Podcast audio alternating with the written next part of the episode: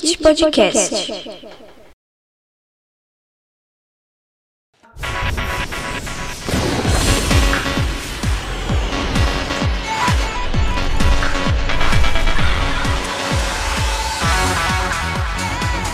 Olá, ouvintes do Kit Podcast. Eu sou o Celofane e hoje estou aqui com a Lulinha, Olá, pessoal!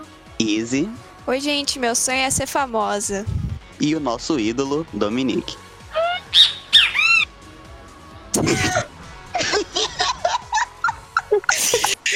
Que porra foi essa? O que que você tá fazendo, velho? O que que você tá Esse fazendo? é o meu oi.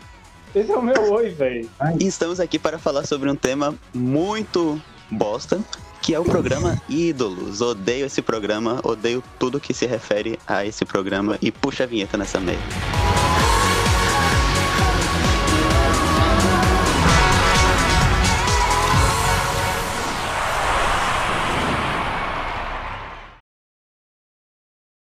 O Ídolos, pra quem não sabe, pra quem não viveu os anos 2000, foi um reality show exibido em duas emissoras diferentes. Ele começou no SBT no ano de 2006, onde ele teve duas temporadas, e aí em 2008 ele saiu do SBT e foi para a Record. Houve uma troca de jurados também nesse período, e aí na Record ele teve cinco temporadas exibidas entre 2008 e 2012. O Ídolos é baseado em um formato do Reino Unido chamado Pop Idol, que começou a ser exibido em 2001 e que ficou muito famoso no mundo inteiro quando foi, obviamente, para os Estados Unidos, onde foi batizado de American Idol. O Ídolos basicamente é um reality de canto. O formato Pop Idol American Idol foi o responsável por popularizar esse tipo de programa e basicamente milhões, milhares de pessoas de todo o Brasil se inscrevem para participar dele e ganhar a chance de se tornar o novo ídolo do Brasil. Eles passam por uma série de etapas que começam através de audições, onde eles se apresentam para os jurados e eles fazem uma peneira e aí eles vão diminuindo esses grupos através de diferentes escalas. Se você passa pelas audições, em seguida você vai para umas apresentações que podem ser ou num teatro ou num resort, e aí eles diminuem a quantidade de participantes. Depois dessa fase, eles vão para apresentações ao vivo, onde eles não são mais julgados pelos jurados e sim pelo público.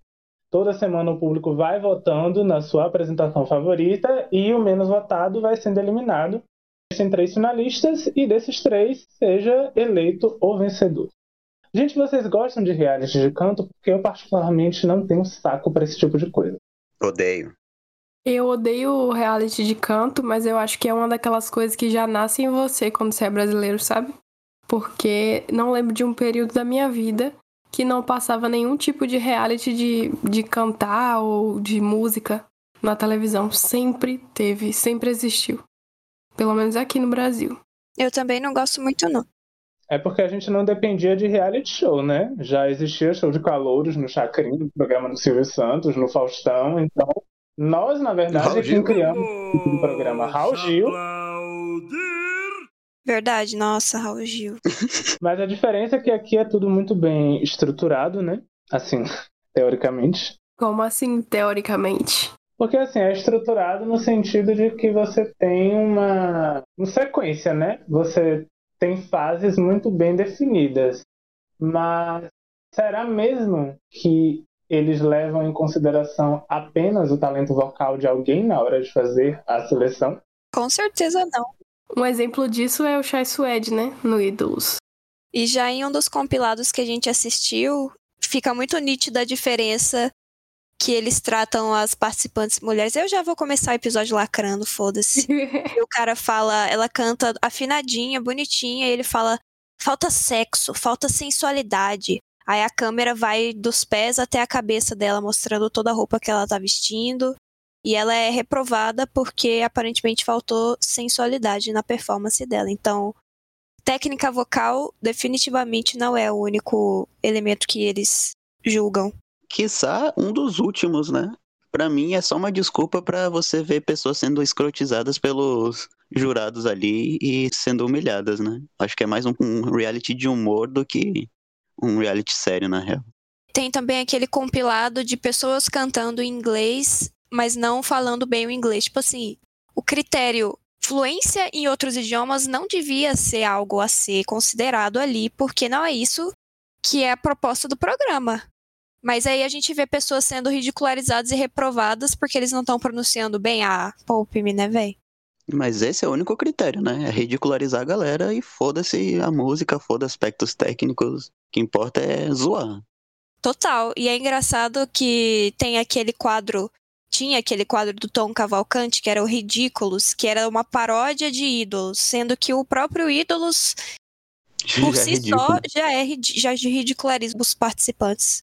E assim, toda a minha memória de ídolos é essas audições que deram errado, porque a fase das batalhas eu nem lembro de nada, acho que eu nunca assisti. Nem eu. Eu nunca vi uma temporada inteira desse programa. Eu já cheguei a ver uma temporada inteira do The Voice Brasil, mas eu nunca vi uma temporada inteira do Ídolo. Eu ia até pesquisar se chegou a existir alguma final desse programa, porque na minha mente ele, ele parava na- nas audições. Naquele, naquele cenário que parece que é no fundo de um quintal, assim, um cenário meio improvisado que não tem lei nenhuma, não tem regra, eles podem fazer o que eles quiserem com os participantes, eles podem bater nos participantes se preciso. E pra mim não- o programa é aquilo, não passa daquilo não. Eu fiquei até surpresa que existem finalistas e que Vencedor. uma das exatamente, que uma das vencedoras eu conhecia, que é o de uma dupla sertaneja que fazia um sucessinho aqui no Mato Grosso há um tempo atrás. Ah, sim, iremos falar dela. Iremos discutir mais o caso dessa criancinha Eu aí. pesquisei muito sobre ela, véi. Claro, né, as raízes. Exato. O que eu posso dizer em relação a o circo que eles promovem é que a impressão que dá é a de que a seleção é feita pensando nesse tipo de reação. Porque assim, antes das audições que são exibidas para a gente, que são essas peneiras grandes que são realizadas em várias capitais do Brasil, ocorre uma pré-seleção feita pelos produtores do programa que isso inclusive é norma em todos esses realities de canto. No Ídolos, no The Voice Brasil e derivados, no The X Factor, no Got Talent. Então, essa pré-seleção já traz esse intuito de pegar pessoas que estão dispostas a se ridicularizar na televisão para milhões de pessoas e colocá-las para serem trucidadas por três ou quatro, a depender do painel, pessoas extremamente amarguradas e mal educadas. Sim, eu tava pensando. Ah, a diferença do Ídolos para os outros shows de talentos que eu já assisti é que eles parece que não fazem uma pré-seleção, mas eu acho que eles fazem a pré-seleção pensando justamente que determinados candidatos vão passar vergonha e outros vão provavelmente ser selecionados para a próxima fase. E que parece que o critério principal é a vergonha que ele vai passar mesmo. É, eu concordo com isso aí. Inclusive, contribui para uma coisa que eu acho muito chata, que é de criar essa romantização que o mercado da música tem, de que você tem que sofrer muito, né, para alcançar o sucesso, uma parada tipo Whiplash, sabe? De que você tem que se- é, aguentar escrotizações, isso e aquilo, e só assim você vai chegar ao sucesso, só que nenhum vencedor do Idols realmente chega lá, né? Eu acho interessante também que nesses shows de talentos dos Estados Unidos, do Reino Unido, tem o Simon, que é o malvado. E todo reality parece que tem um Simon, né? Que é o cara mais amargurado. Mas no Ídolos, todos os jurados são amargurados e todos são grossos. É verdade. e parece que o fato de eles entenderem mais de música dá o direito de serem cuzões e rir da cara da pessoa na frente dela e mandar Sim. ela parar, mandar ela calar a boca, ser totalmente desnecessário. Isso pra mim é um pouco complicado, porque eu sou uma defensora de Fafá de Belém. E aí, quando eu vi que Fafá de Belém começou a rir no meio da audição do cara e não conseguiu parar de rir. Eu acho que é o Thiago do Eu Quero Ser Pra Você. É ele mesmo. Eu fiquei, meu Deus, por que ela tá sendo tão mal educada? Fafá, eu gosto tanto de você, por quê? Aí só pode ser uma personalidade, tem que ser inventada. Porque ela não é assim. Mas dá pra defender, porque eu acho que eles não sabem quem vai cantar ali e o que as pessoas vão cantar. Então, é difícil segurar o riso. Imagina aquele cara aparece na sua frente e começa a cantar daquele jeito. Em qualquer situação, acho que eu riria. Imagina num programa. Ela não estava preparada para ouvir aquilo. E os outros. E ainda deve ser incentivada, né? É, é, com certeza. Quer dizer, com certeza não, mas eu acredito que sim. É. Nesse painel da Record, o Marco Camargo meio que faz a vez do Simon, porque ele consegue ser amargurado ao ponto de tornar os dois que estão ao seu lado mais calmos. Só que ainda assim ele é um exagero do Simon. Para mim, o Marco Camargo ele tá no patamar Gordon Ramsay de escrotidão. Aquele compilado dele falando: Você não sabe cantar, você só gosta de cantar. Caralho. Nossa, muito, muito bizarro. Completamente desnecessário. Tem um caso de uma menina mesmo que ela fez a audição em 2008, só que não passou e ela tentou de novo em 2009.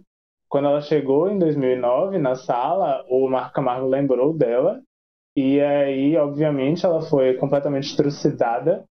Aí, no final, quando ela levou não, ela apontou para a cara dele e falou bem assim: Você ainda vai me escutar nas rádios. Aí ele respondeu: Eu não vou te escutar nas rádios. A única forma de eu te escutar em uma rádio é se você comprar. Essa menina era ninguém menos que a Ariana Grande.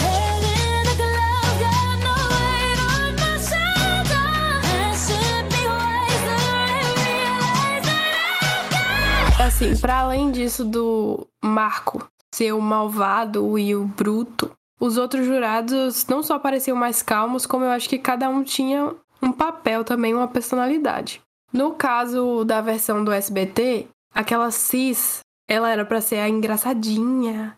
Ai, como ela é galera e amiga dos participantes. Eu acho que ela era essa pessoa, sabe? Eu lembro que eu gostava da Cis, achava ela realmente bem galera, bem do bem. Ela era a única que não me assustava. Eu odiava o Arnaldo Sacomani, que é o Marco Camargo Também. da versão SBT ele não chegava a ser tão exagerado quanto o Marco. Era uma escrotidão que eu acredito que dá para encontrar no, na realidade. E é justamente isso que me assusta, porque eu não duvido que tenham pessoas como Arnaldo Sacomani na indústria musical. Com certeza deve ter produtores com aquele perfil. Sim, vem. Em Arnaldo Sacomani, vocês sabiam que ele produziu os álbuns de Carrossel, bem como de Chiquititas e Com Você, de Larissa Manuela, e Carinha de Anjo, trilha sonora, e Além do Tempo, de Larissa Manuela? Sabia. Que merda, hein? Ele era um produtor. Você acha ele que era uma lenda. dinheiro com isso? Acho que dá pra tirar uns 500 reais, né? Desses jobs aí. Será que foi ele que produziu o Nhen de Maísa? Acho que não. ele produziu aquela música é, Hoje é a Festa da Cinderela, qual é o nome dela? Larissa Manuela? Foi ele? Acho que não. Aqui nos créditos de produção tem poucas coisas. Ele produziu o Tim Maia. E os Mutantes. Uh. Ou seja, não era tão ruim assim. É que ele foi vendido pro SBT. Aí ficou o quê? Chiquititas, Carrossel. ele foi o responsável por trazer Tiririca para assinar o seu primeiro contrato com a gravadora em São Paulo. Olha só. Então... Dá pra então ver porque ele é frustrado pra caralho, né? Nem todo herói usa capa. Você produz os mutantes e depois carrossel é de fuder o. Também produziu Enfim. Rita Lee. Cara, como assim ele produziu uma mãe? Você entra pro ídolos como jurado e você corre o risco de ser tomado como um completo imbecil, né? Claro que tem esses Arnaldos da vida aí que são idiotas mesmo. Mas que nem a Fafá de Belém, até o Supla, de repente, né? Você acaba tendo que assumir um papel de idiota pra estar tá ali. E esse personagem nem sempre condiz com a realidade, né? Nem todos os jurados são de fato tão escrotos como eles apresentam ali. Eu acho que o Miranda tinha um pouco disso, assim, ele acabava sendo bem panos quentes às vezes, mas também muito imbecil, assim, ficava bem dividido com ele. Não sei se foi um sonho que eu tive decorrente do tempo que eu passei assistindo Ídolos para o podcast, ou se eu realmente vi isso, mas na minha cabeça tá o Sacomani falando o que, que a gente não faz por um pouco de dinheiro, né? Tipo assim, depois de ouvir alguém cantando mal, ele falou isso. Eu posso estar delirando, mas eu acho que ele falou. E aqui, informação para vocês. Ele foi o responsável por conseguir um contrato para os Mamonas Assassinas. É, Realmente é um grande nome. Subestimamos Arnaldo Sacomé. Arnaldo Sacomole. Uma coisa engraçada é que no júri do SBT não existe uma figura de paz, não existe alguém que está ali para trazer o equilíbrio. E eu acho que é por isso que eles funcionam melhor que o painel da Record. Porque como todos ali querem o caos e cada um age a favor do caos de formas diferentes, isso torna eles o grande atrativo. Eu me divertia, divertia entre aspas, viu?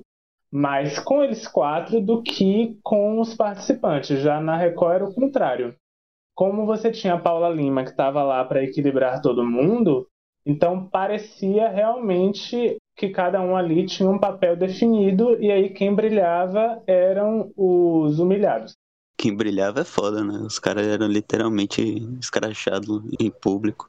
Mas assim, reality show infelizmente é para isso reality show não está interessado em mostrar o melhor de alguém. Ele quer o pior que o ser humano tem a oferecer.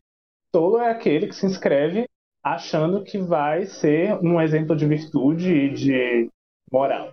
Rafa Kalimann. Pois é, gente, só Dominique pra ficar trazendo reality show. é verdade. Ô, cara, desculpa, tem coisa mais kit que um reality show? É, é difícil. É difícil. Principalmente no Brasil.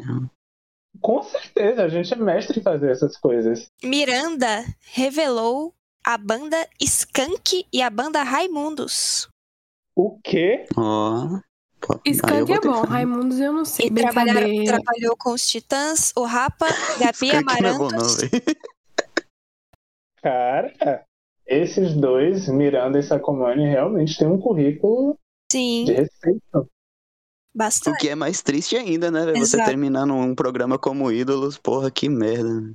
É, Por isso que eles Agora eu tô eram até assim. entendendo a frustração dele. Por isso que eles tratavam todo mundo mal, imagina.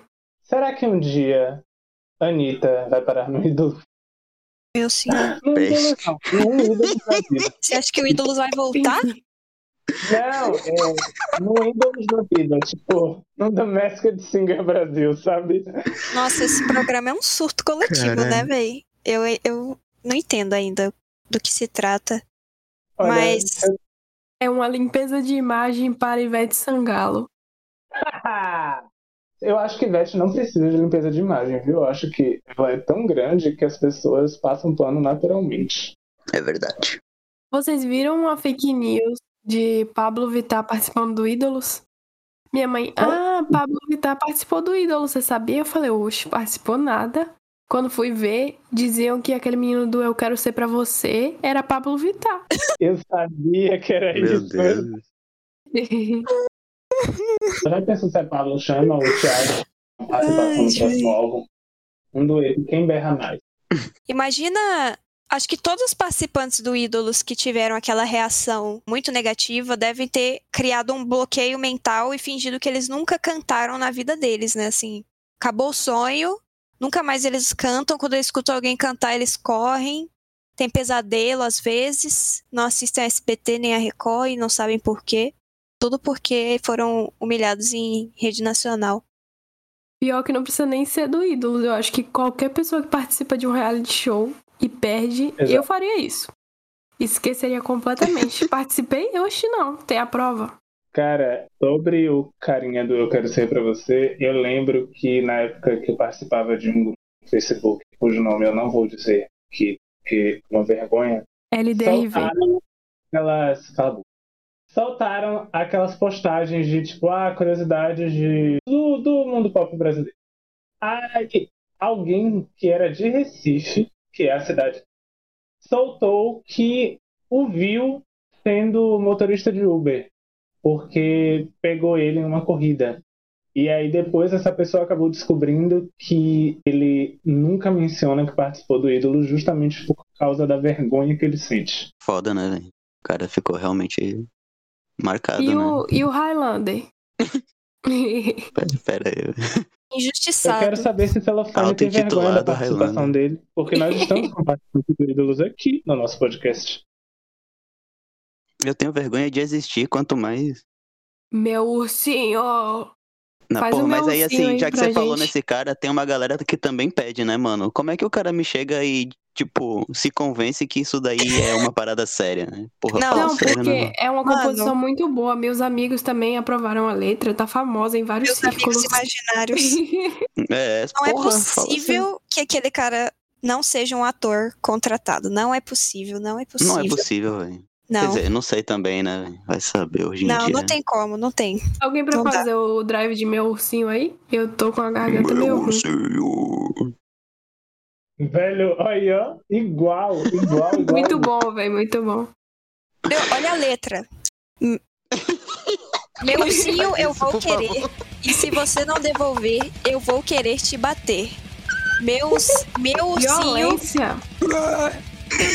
eu gostava muito dele. Eu o amava bastante. E se você não o devolver, eu vou te tacar uma estante. Um instante. Por que logo uma estante, sabe? Pra rimar com Só bastante. pra rimar, é. Eu, quando eu era compositora musical, também fazia músicas assim. Quando eu tinha sete anos.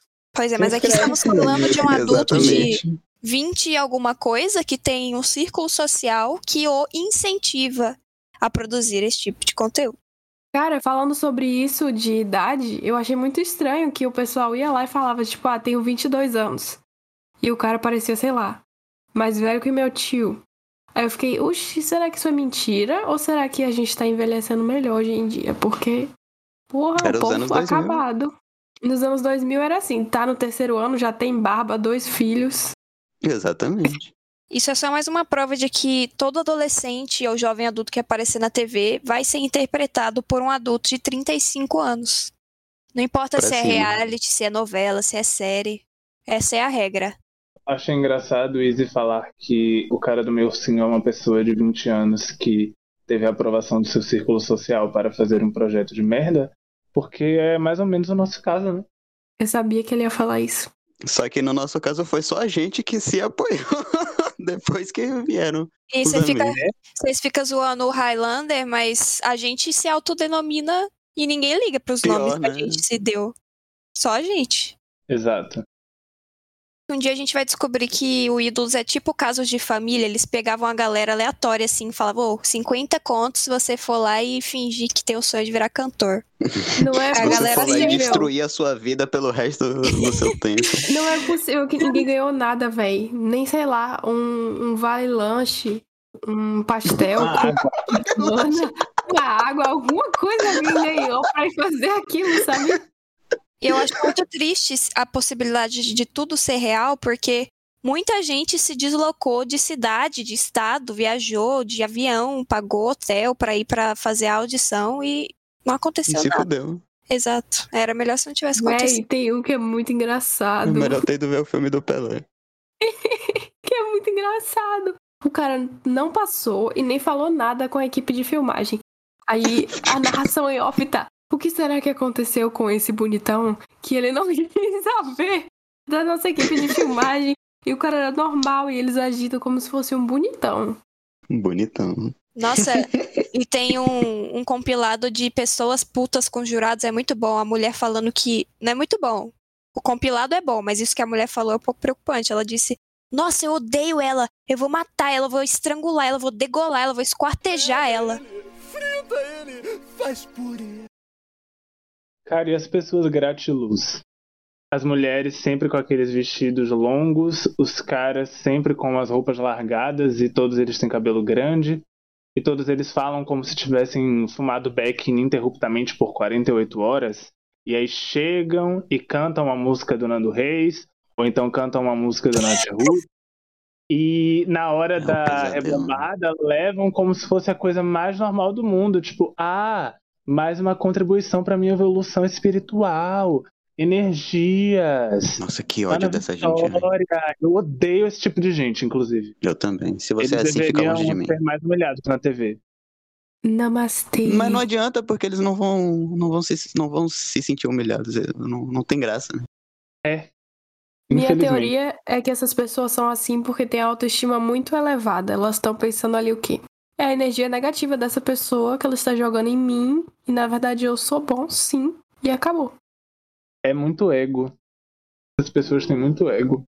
Isso me lembra um tweet que eu vi recentemente que era assim: precisamos normalizar pessoas que não cantam bem, mas gostam de cantar. Eu concordo em partes, mas eu vejo quão prejudicial isso pode ser, de certa forma.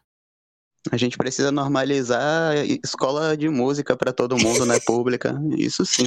Puxa, bom. Vai se contentar ah, mas com até porque isso aí já foi normalizado, né, gente? A Selena Gomes tem uma carreira. A Katy Perry tem uma carreira. Caralho. Você tá polemizando hoje, hein, menino? Ih, meu Deus do céu. Meu sim. Meu sim. Meu sim. Meu sim. Eu gostava a gente estava comentando dele. sobre né, a, a qualidade ou falta de qualidade vocal dos participantes. Eu acho interessante assim chamar atenção para a quantidade de pessoas que não Quer dizer, isso também é meio tendencioso, né? Por causa do que eles exibem ou deixam de exibir. Mas, assim, a quantidade de pessoas que não consegue perceber a falta de afinação ou técnica vocal, e eu falo isso porque eu sou uma pessoa que não tem nem afinação e nem técnica vocal. Mas justamente por isso eu acabo prestando atenção bastante nesse fator. E as pessoas elas chegam lá convencidas, né, de que realmente cantam. E na verdade isso daí é uma faceta da falta de atenção que o nosso país dá para a arte da música, né? Muitas pessoas não têm a chance de serem musicalizadas. Na verdade, é um privilégio no nosso país hoje em dia você ter acesso à musicalização. E eu acho bem chato, assim, nesses programas, que é um dos motivos pelos quais eu odeio muito esse tipo de, de reality show, que é a exaltação dessa faceta que, na verdade, é bem triste do, do país, assim, de... Pô, o, o canto, ele é o instrumento mais básico de todos, né? Você, podendo falar, deveria ter esse instrumento contigo. E boa parte da, da população no Brasil não tem acesso à, musicalização decente consequentemente, a um, uma execução decente do instrumento do canto, né? E eu acho isso bem, bem triste, na real. E olha que, na minha opinião, das artes, talvez a música seja a mais valorizada no Brasil. Então, olha só o estado em que estamos.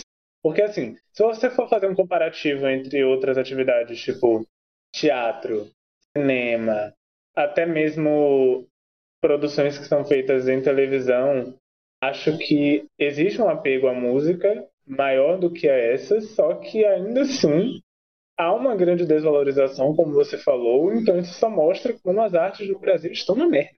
Demais, né? Olha para o que faz sucesso no Brasil, artistas que alcançam grande público e, tipo, não falo apenas de sucesso dentro das suas regiões, mas pessoas que têm alcance nacional. Pouquíssimas vezes essas pessoas acabam investindo nesse instrumento, na voz. Elas acabam pensando em números, visibilidade, looks, videoclipes, acessórios, ao invés do básico.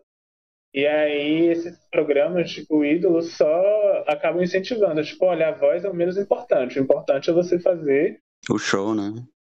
E a música, ela é um tipo é um dos tipos de arte que mais possuem regras, né? Então, assim, para além do chamado talento, né, que nada mais é do que uma facilidade, né, não existe talento, tem a necessidade de estudo, né? E a gente sabe que, porra, já é difícil a gente ter acesso ao estudo formal na, na educação básica. Imagina, tipo, estudar teoria musical na, na nossa realidade aqui, né? Uma coisa muito inalcançável, assim, muitos dos artistas que irritam no, no Brasil, assim, pelo menos até pouco tempo atrás, uh, eles já tinham, né, esse histórico de contatos ou um background financeiro, porque é realmente muito inviável você chegar a um certo reconhecimento tendo, né, passado por essa, essas etapas de, de musicalização, estudo e tudo mais. Ou você pode acabar chegando lá sem, sem esse conhecimento, né? Mas aí a gente já sabe qual é o destino desses tipos de artistas, né?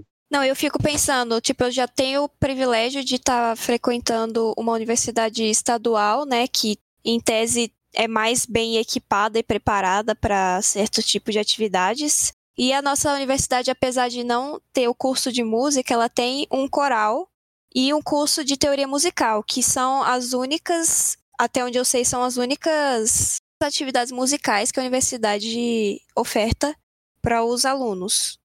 E mesmo assim, a gente não tem uma sala preparada, a gente ensaia numa sala de aula que não tem acústica adequada para um coral. toda apresentação que a gente vai fazer precisa de uma burocracia enorme para conseguir transporte, para conseguir alimentação, para conseguir vestimenta, camiseta do coral. É, nossa, é muita burocracia que às vezes eu penso tem que ter muita persistência para continuar com esse projeto, porque incentivo falta. E aí tem muita gente interessada, sabe? Tem gente que não sabe da existência do coral, mas eu vejo que se fosse uma coisa mais bem estruturada, o coral seria muito maior e Aí eu fico pensando que se uma instituição estadual do tamanho dessa universidade já falta tanto a estrutura, imagina para pessoas que não têm acesso a essa instituição fazer um curso de teoria musical. É claro que tem o YouTube, tem internet, mas a diferença entre assistir aula sozinho em casa e frequentar aulas com uma estrutura adequada para a prática de instrumentos musicais ou canto é muito grande. Para além dessa questão da falta de acesso das pessoas a aulas dentro da área da música, eu acho que o que acontece muitas vezes é a desvalorização do que elas por si só conseguem alcançar, tipo da cultura musical regional. Isso acontece dentro do programa. Por exemplo, teve uma audição na edição da Record em que uma participante não tinha muito repertório e ela foi cantando as coisas que ela conhecia. E aí, tanto o Marco Camargo quanto o Calainho viam que ela tinha potencial, que a voz dela apresentava alguma coisa, mas pediam para que ela cantasse mais. E aí eles disseram, Marco Camargo, na verdade, falou para ela assim: Ah, você pode cantar o que você quiser agora, alguma música que seja muito importante para você. Ela vai lá e canta uma música do Calcinha Preta. E eles dão não para ela apenas porque ela cantou uma música do Calcinha Preta, sendo que eles já tinham dito que ela tinha potencial vocal. Tanto é que depois que ela saiu da sala, eles falaram que eles a eliminaram por conta da escolha da música. Ou seja, às vezes o que acontece também é a valorização de determinadas manifestações culturais e a supressão daquilo que é ultra mega popular. Isso é triste, sabe? Porque não deveria isso hierarquia. Uma menina não deveria ser desprezada porque ela vai lá e canta uma música de uma banda de forró. Pior ainda, ele fala tanta coisa no Brasil me vem com calcinha preta, furunfa. Essa foi a cerveja do bolo.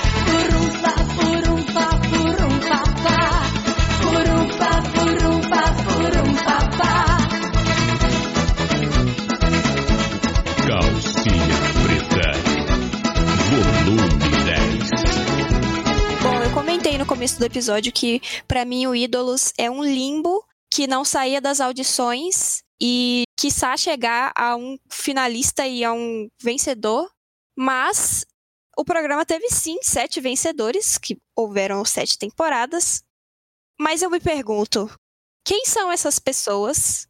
Por que eu não sei da existência deles? Por que ninguém comenta os vencedores do Ídolos? Cadê? Me expliquem. Era só uma máquina de memes? Fazendo uma comparação entre o Ídolos e o American Idol, que é a versão americana, eles conseguiram sim lá lançar carreiras de sucesso, tanto de vencedores quanto de pessoas que acabaram nem chegando na final. Por exemplo, a primeira vencedora do American Idol foi a Kelly Clarkson, que é uma cantora que virou um dos grandes nomes do pop nos anos 2000 e ali no início dos anos 2010, tem vários sucessos, tanto lá quanto internacionalmente. Outra vencedora é a Carrie Underwood, que não é conhecida provavelmente fora dos Estados Unidos, mas ela tem uma carreira gigantesca lá, porque ela canta música country e virou um fenômeno da música country. Aí, conhece a Carrie, tá vendo? E canta Bem. muito, canta muito. E além de dessas duas vencedoras, tipo, Adam Lambert passou pelo American Idol a Dor Delano, drag do RuPaul's Drag Race, passou pelo American Idol. Então você tem vários casos. No Ídolos você só tem a Taime e o Chai Suede. O Chai Suede canta? Não só eles, tem o Rafael não sei o que, que participou do Jamil e Uma Noite. A partir do momento que você falou não sei o que, já descarta ele como um caso de sucesso. ele participou do Jamil e Uma Noites que não existe também. É aquela. Colore papel. Hum? Quem conhece? Beleza. Eu conheço. Não, é conheço sério, tem filme, né? Boto fé demais. Pois é, Chai Suede, o que dizer sobre ele? Gostoso. Só ganhou porque sei é é. bonito. Ele canta? Ele cantou no tentou uma carreira Rebelde. solos, não deu certo. Meu Deus! Você não sabia não que ele participou do Ídolos? Eu não. Caraca. Eu nem sabia. Ele cantou Lulu Santos. Todo simpatiquinho. Eu quero é ser star. Pois Que é. E ele não era Chai Suede na época, ele era Robert Chai. Deus. É, por que, que eu sei disso? Que eu gostava de Rebeldes. Ela era fã. Eu tinha um pôster. Cara, outros nomes que passaram pelo American Idol. Jennifer Hudson, vencedora do Oscar de melhor atriz coadjuvante, uma das grandes vozes, assim, que ninguém valoriza, não sei porquê. Acabou? É só isso? Não, é, tem mais. One Direction, que foi a Não. grande banda. One Direction não era outro programa. É, mas foi de reality. One Direction, Little Mix e Fifth Harmony. Todos Ah, foram formados ali ao vivo. Se você conhece R&B, você sabe quem é Fantasia e Johanna Sparks. Elas ficaram famosinhas ali nos anos 2000 e também saíram do American Idol. Mas aqui, literalmente, a pessoa mais famosa que saiu do Ídolos foi Robert Shai. Aí eu acho que isso tem muito a ver com essa questão que Solafone trouxe, da falta de incentivo à música no Brasil. Porque, assim, você não tem muito, tipo assim, muitas ferramentas que façam com que pessoas que trabalham com música possam ter carreiras bem-sucedidas. Tava pesquisando sobre o que um dos ídolos que ganhou fez, e aí apareceu que um dos videoclipes dele, Saulo Roston, foi dirigido por Alexandre Frota. Então tem isso aí. Olha só. Que Alexandre beleza. Frota, que participava do quadro Ridículos, do Tom Cavalcante, juntamente com Tiririca e não sei mais quem. Véi, e o pior é que todos, tipo, hoje em dia cantam em bares ou então divulgam seus trabalhos no canal do YouTube. Eu fui pesquisar os nomes dos vencedores do Ídolos para ver se eu conhecia algum deles e por incrível que pareça eu conheço a Taeme Marioto, não conheço pessoalmente, mas ela faz parte de uma dupla sertaneja chamada Taeme e Thiago. Aí eu fui pesquisar e descobri que Taeme e Thiago se separaram, ela se separou da dupla Thiago e passou a formar dupla com o Guilherme, que adotou o nome artístico Thiago para que não tivesse que mudar o nome da dupla. E o Thiago original saiu por falta de afinidade musical, porque ele queria produzir música sobre o universo masculino e a Taeme não. Então ele foi buscar carreira solo, mas poucos anos depois ele foi preso porque ele ficou um ano sem pagar pensão para a filha dele, acumulando a dívida de meio milhão de reais. E ele só saiu da prisão Caralho. porque a mãe dele pagou a dívida. E aí Caralho. Caralho! eu fui ler um artigo da Pure People falando no qual a Taeme comenta a prisão de Tiago Servo. E aí é assim que eles apresentam a Taeme. Eles não falam que ela é vencedora do Ídolos em 2007. Eles falam: Taeme, dona de um estilo discreto no dia a dia e adepta de shampoo infantil para tirar a maquiagem, falou sobre o ocorrido ao fofocando. Ou seja, é mais relevante que ela usa shampoo infantil para tirar a maquiagem do que que ela venceu o Ídolos. Ninguém sabe que ela venceu o Ídolos. Por um lado, isso é bom porque isso prova que ela transcendeu o programa a ponto de não precisarem colocar é, vencedora da segunda temporada do Ídolos ao lado do nome dela. Mas que descriçãozinha ridícula. Sim. E o mais legal é que tem um link para você conferir a matéria que fala sobre ela gostar de shampoo infantil. Se vocês quiserem, eu deixo aí para vocês. Que é muito, tá ó, imperdível. Passa para os nossos ouvintes, eu tenho certeza. Acho que vale a pena colocar na descrição do episódio. vão- Tá vendo? Você não me escutou e tá aí sofrendo. Foi procurar lá fora o que tinha aqui dentro. Enxuga essas lágrimas e olha bem no fundo dos meus olhos. Bem feito. Na verdade, falta. Falta afinação, melodia, sedução, carinho com a música, falta voz, falta uma série de coisas assim. Não, Não. Não. meu também é não. Eu eu queria avisar para vocês que a gente está nas redes sociais. No Instagram nós somos Kit Underline Podcast, no Twitter Kit Podcast, e a gente gosta muito que vocês interajam com a gente. Então, por favor, sempre busquem seguir a gente nas redes sociais, curtir e comentar as postagens, que é muito importante pra gente. Kit se escreve K-I-T-S-C-H. E é isso, gente. Muito bem. Gente, baseado no anúncio do EP da Juliette, que conseguiu, sim, alavancar uma possível carreira de sucesso graças à sua participação no BBB, eu pergunto para vocês: realmente vale a pena se inscrever nesses, nessas competições de canto ou basta você ir no BBB e aí você vai ter uma carreira na área da música? BBB, pelo amor de Deus, né? Você consegue carreira em qualquer área se você se sair bem no BBB. Não só na área da música, e não precisa saber cantar.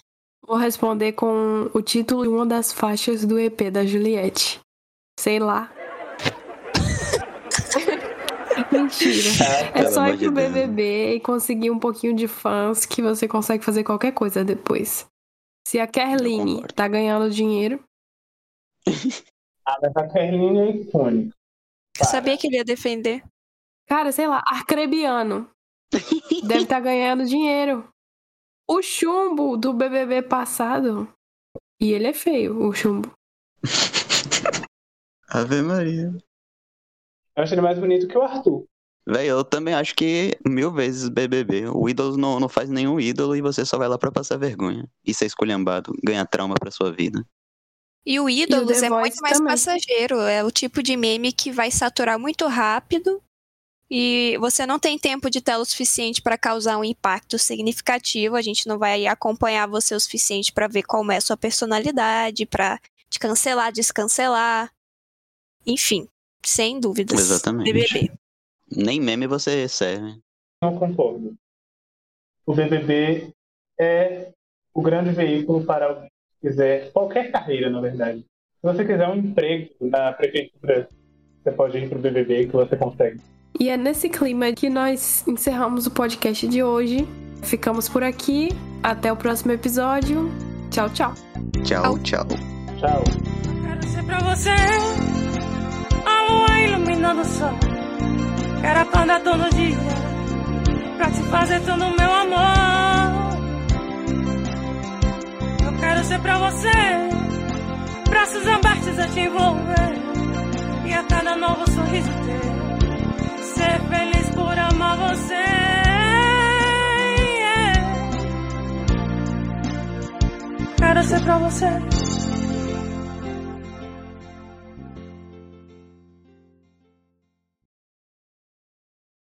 Lacrada da Easy. Tem que fazer essa vinheta, hein? Já fiz aqui agora.